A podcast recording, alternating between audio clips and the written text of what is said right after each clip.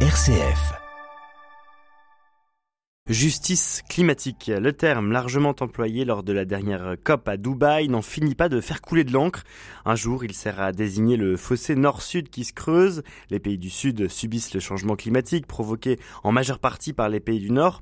Une autre fois, le terme de justice climatique est le porte-étendard de militants activistes qui se tournent vers les tribunaux pour renvoyer les pouvoirs publics devant leurs responsabilités et parfois les faire condamner. L'environnement dans le giron du droit. C'est au programme du dossier de Grégoire Gendre ce matin. Bonjour Grégoire.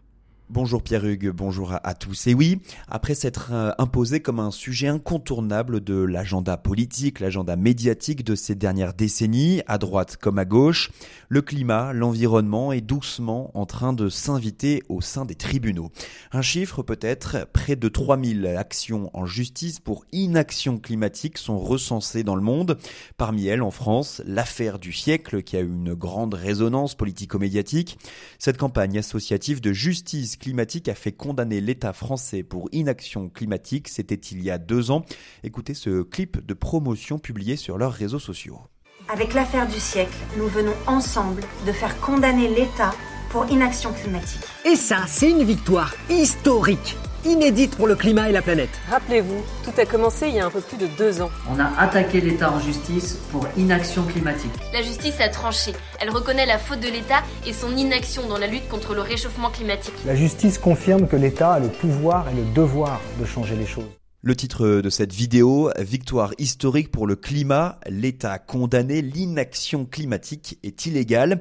Problème, depuis euh, cette publication, pas grand-chose ou presque. Le 8 décembre dernier, le rapporteur public du tribunal administratif de Paris émettait cet avis défavorable à la demande d'astreinte d'un milliard d'euros pour l'État français. Quoi qu'il en soit, Grégoire, c'est assez récent que la société civile utilise la justice pour lutter contre la crise climatique. Oui, un rapport du programme environnement de l'ONU qui a été publié en juillet 2023 révèle même que le nombre total d'affaires judiciaires liées au changement climatique a plus que doublé depuis 2017 et même qu'il continue d'augmenter dans le monde entier. Ainsi, le droit est un nouveau bras armé de la lutte pour de nouvelles mobilisations citoyennes face à la crise climatique. C'est à la fois une bonne et une mauvaise nouvelle, explique Laurent Fonbostier, professeur agrégé des facultés de droit de l'Université de Paris-Saclay et spécialiste du droit de l'environnement. Tout à la fois, il faut se réjouir de l'intervention des juges, parce que cela veut dire que, à travers leurs décisions, les États sont mis en face de leurs responsabilités, ou pourrait-on dire de leur négligence aussi à certains égards. Donc, sous cet angle, on peut dire que les juges font partie d'un ensemble institutionnel qui est finalement mobilisé pour aider à ce qu'on peut appeler en première intention la transition. Mais si l'on voulait être euh, un peu moins optimiste, on pourrait aussi considérer que s'il faut saisir les juges, on peut aussi les voir comme le dernier rempart et là, ça devient plus inquiétant parce que saisir les juges à hauteur de 3000 actions ou pas loin à l'échelle internationale, ça raconte quelque chose d'une forme de rapport au gouvernement dysfonctionnel, c'est-à-dire à quelque chose qui structurellement ne parvient pas à bifurquer du point de vue des institutions actives classiques. Leur intervention est le signe que la prévention n'a pas fonctionné et qu'on est obligé donc d'avoir recours à ce fameux levier qui est le dernier rempart auquel nous faisons allusion.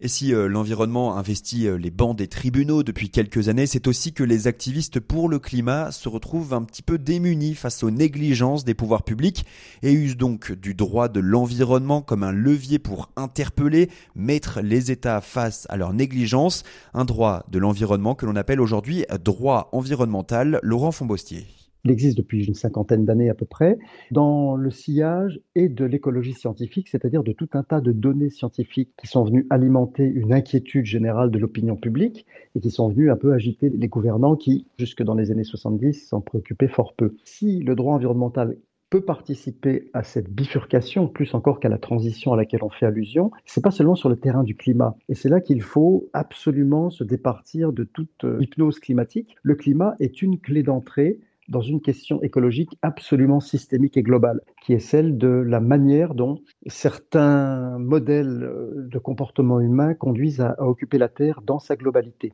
Le droit environnemental ne répond donc pas seulement à cette question du réchauffement climatique.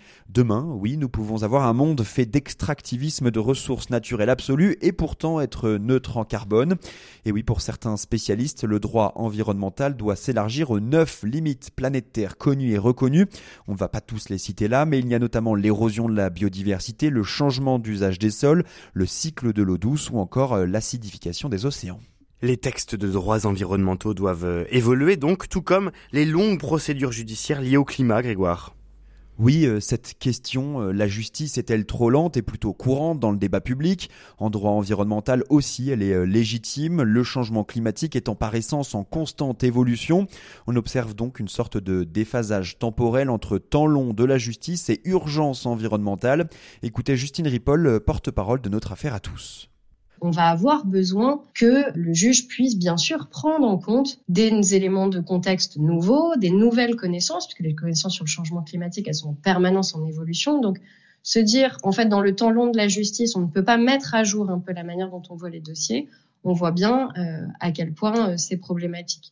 Et cette question, en droit environnemental, y a-t-il encore un intérêt à juger? En 2023 un État qui n'aurait euh, pas répondu de ses responsabilités en matière environnementale, par exemple en 2013 Mieux encore, la justice peut-elle avoir un vrai rôle par sa décision judiciaire, sa condamnation dans une direction climatique prise par un État? La question est posée aussi par euh, Justine Ripoll.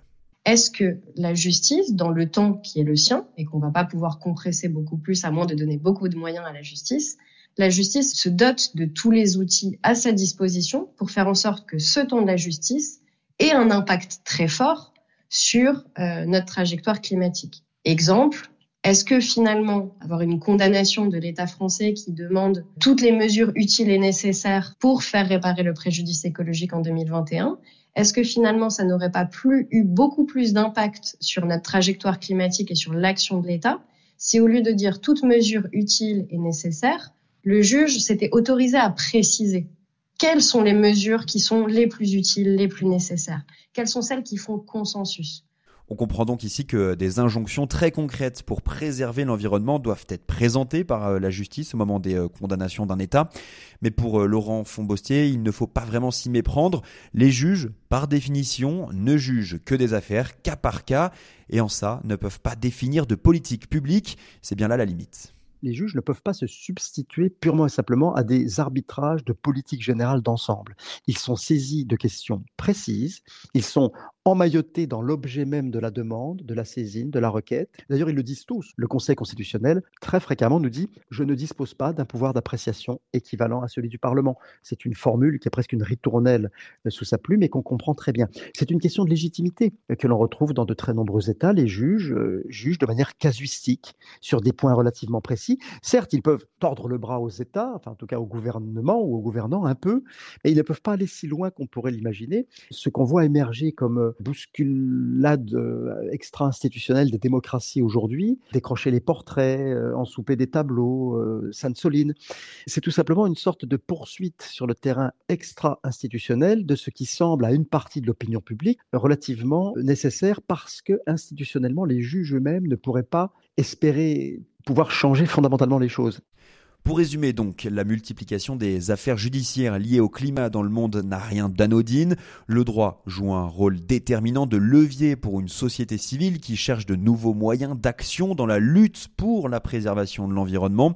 Surtout que la condamnation d'un État en justice pour inaction, pour carence ou même lenteur climatique a une envergure aussi bien symbolique que médiatique et donc par ruissellement a un impact aussi euh, sur l'opinion publique et donc sur euh, la mise en place de politiques publiques d'ampleur.